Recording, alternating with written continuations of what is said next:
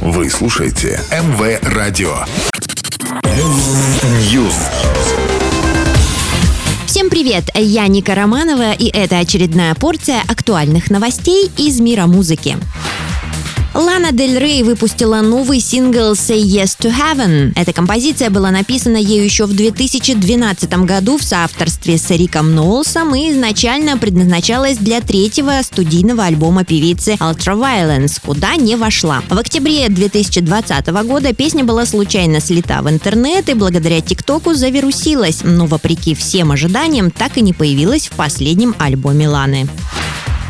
Группа Maroon 5 выпустила клип на свой недавний сингл Middle Ground. А в ролике музыканты показали жизнь в своей студии за ее пределами. Кроме участников Maroon 5, в клипе можно увидеть семью фронтмена группы Адама Левина. Это первая музыкальная новинка от Maroon 5 с 2021 года, когда вышел их седьмой и последний на данный момент альбом Джорди. Дату релиза новой пластинки они пока не объявляли.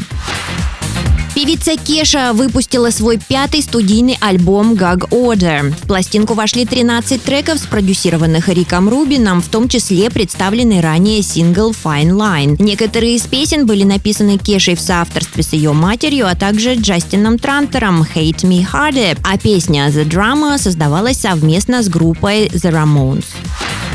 Анна Асти получила 4 самовара РУ-ТВ. На днях состоялась 12-я русская музыкальная премия телеканала РУ-ТВ.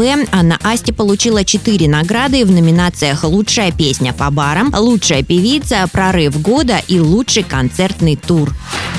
Пока все. До новой порции. News.